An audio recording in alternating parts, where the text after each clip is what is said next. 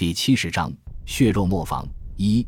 九月二十一日早上六点，黎明的晨曦还没有来得及穿透初秋的薄雾，天空中就隐隐传来马达的轰鸣声。两架涂着膏药标志的侦察机很快从吴村的上空掠过，似乎是发现了什么，飞出不远又掉头飞了过来。中午举起望远镜，可是却只看到白蒙蒙的一片，忍不住骂了句粗口，对身边的传令兵说道：“通知炮兵团一定要注意隐蔽，绝对不可以让敌人的飞机发现。”然后气狠狠地说道：“他妈的小鬼子，飞得这么低，好像就知道老子没有高射炮。”等高炮团过来看怎么收拾你！独立师的炮兵阵地设在村子后面的一个坟场上，七八十个大大小小的坟茔散乱地分布在四周，几乎每个坟头上面都栽有松树，形成一个枝繁叶茂的小树林。再加上野生的灌木和毛竹，使这里变成一个极佳的隐蔽地点。侦察机徒劳德在坟场的上空盘旋了好几圈，但是飞行员从上面看下去，只能看到黑乎乎的树梢。最后只好带着满腹的疑问离开，因为他发现树林的前面凭空多出一条路来。记得几天前在这里飞过的时候，分明没有这条路呀！炮兵团长张震看着飞机渐渐远去，最后消失在天边，这才敢从一个坟头后面钻出来。被风一吹，才发觉自己的额头和后背已经全部被汗水湿透了。他用手抹了下额头，用紧张的、有点嘶哑的嗓音命令道：“赶快砍些树枝！”把前面的路面全面遮住，要是被敌人的飞机发现了，就完蛋了。一九三七年九月二十一日，刚刚得到整整三个师团兵力增援的日军，在整条防线上向中国军队发起进攻，其中攻击的重点放在中国军队的左翼作战集团。战斗首先在罗店外围的吴村、张家寨、金村一带爆发。上午八点整。十几架轰炸机出现在吴村独立师阵地的上空，俯冲之后，一颗颗炸弹从飞机的腹部落下，把阵地笼罩在硝烟和火光之中。轰炸机来回盘旋好几次，把携带的炸弹全部投光之后才离开。这时候，独立师的阵地已经变得面目全非，很多火力点被完全摧毁，战壕也多处被炸塌。好在进入阵地的部队都及时躲进了防炮洞。才没有造成很大的伤亡，但是有两个班的防炮洞被炸弹直接命中，里面的士兵无一幸免，成为十九路军在上海战场第一批牺牲的人员。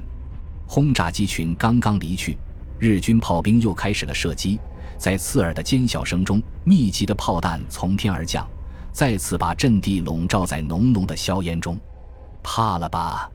参加过一二八抗战的老兵王大友看着身边脸色苍白的新兵周富贵问道，脸上带着镇定的微笑。周富贵不服气地说道：“你才怕了呢！我只是担心咱们的防炮洞不够结实，万一被炸塌了怎么办？”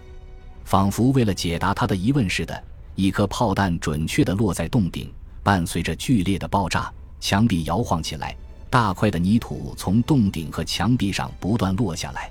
王大有毫不在意地抖落身上的泥土，说道：“咱们防炮洞是按照能够抵御一百五十毫米口径重炮的标准来修的，这个口径已经是陆军火炮里面最大的了。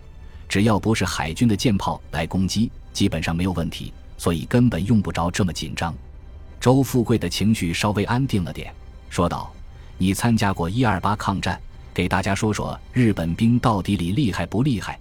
咱们打得过他们吗？”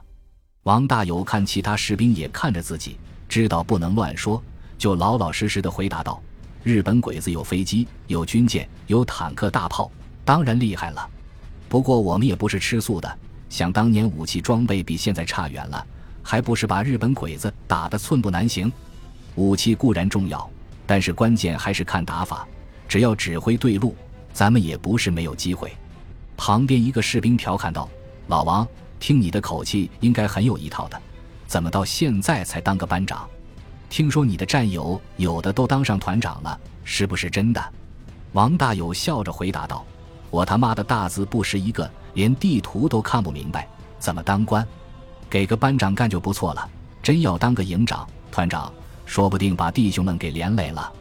三团的团长和我原来就是一个班的，没办法，人家读过书呀。”周富贵张嘴刚想再说点什么，可是日军的炮击刚好已经结束了。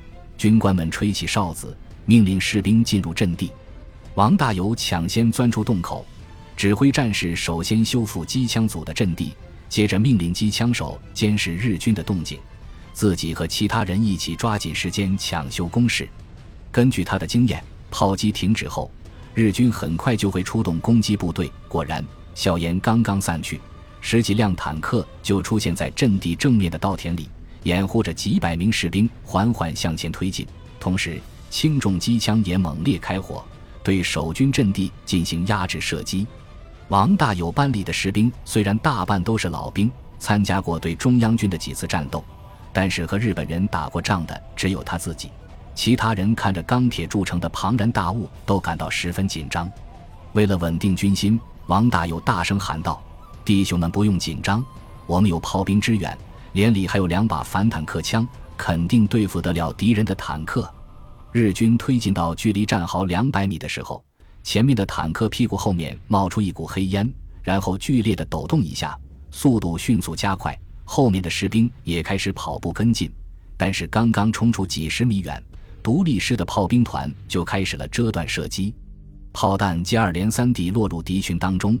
冲在最前面的十几名士兵立刻被炸得血肉横飞，一发大口径炮弹正好击中一辆坦克的上盖，剧烈的爆炸之后，坦克立刻起火燃烧起来。虽然炮兵的攻击给日军造成不小的损失，但是凶悍的日军反而加快了冲锋的速度，呐喊着冲了上来。这时候，炮兵团的几十门大炮同时吼叫起来，密集的弹雨立刻把日军前进的方向笼罩起来。最后，只有不到一百名日军和八辆坦克越过了封锁线。可是，日军刚刚穿过炮火编织的死亡陷阱，守军的轻重机枪就开始了射击。冲在最前面的两个日军被重机枪发射的子弹打得飞了起来，向后飘出好几米远才倒下，把其余的日军吓得目瞪口呆。守军火力强大的超出想象，虽然感到了恐惧，但是已经冲到这里。后退的话更是死路一条，日军只好全部龟缩在坦克的后面，硬着头皮继续冲锋。然而，坦克在推进到距离防线五十米左右的时候，面前出现一条五米宽、两米深的壕沟。这么宽的距离，坦克根本无法逾越，只好减速掉头，妄图从两翼迂回。这时候，守军的反坦克枪开始发挥作用。四颗六毫米直径的穿甲弹拖着长长的尾巴向日军坦克直扑过去。虽然距离很近，但是由于是首次投入实战，枪手过于紧张，竟然只有一颗击中了坦克。破甲弹轻易地穿透坦克十几毫米厚的装甲，在驾驶舱里爆炸，随即把里面的炮弹也引爆，发生更加剧烈的爆炸。坦克被炸成一堆废铁，里面的成员尸骨无存。意识到反坦克武器的威胁后，日军的坦克立刻毫不犹豫地掉头逃跑，把躲在后面的步兵暴露出来。王大有见机会难得，大喊道：“弟兄们，打呀！”然后操起半自动步枪开始射击。在守军轻重武器的打击下，日军狼狈不堪地逃了回去，在独立师的阵地前留下五辆依然在燃烧的坦克和将近两百具尸体。日军终于为自己的狂妄付出了惨重的代价。本集播放完毕，感谢您的收听，喜欢请订阅加关注，主页有更多精彩内容。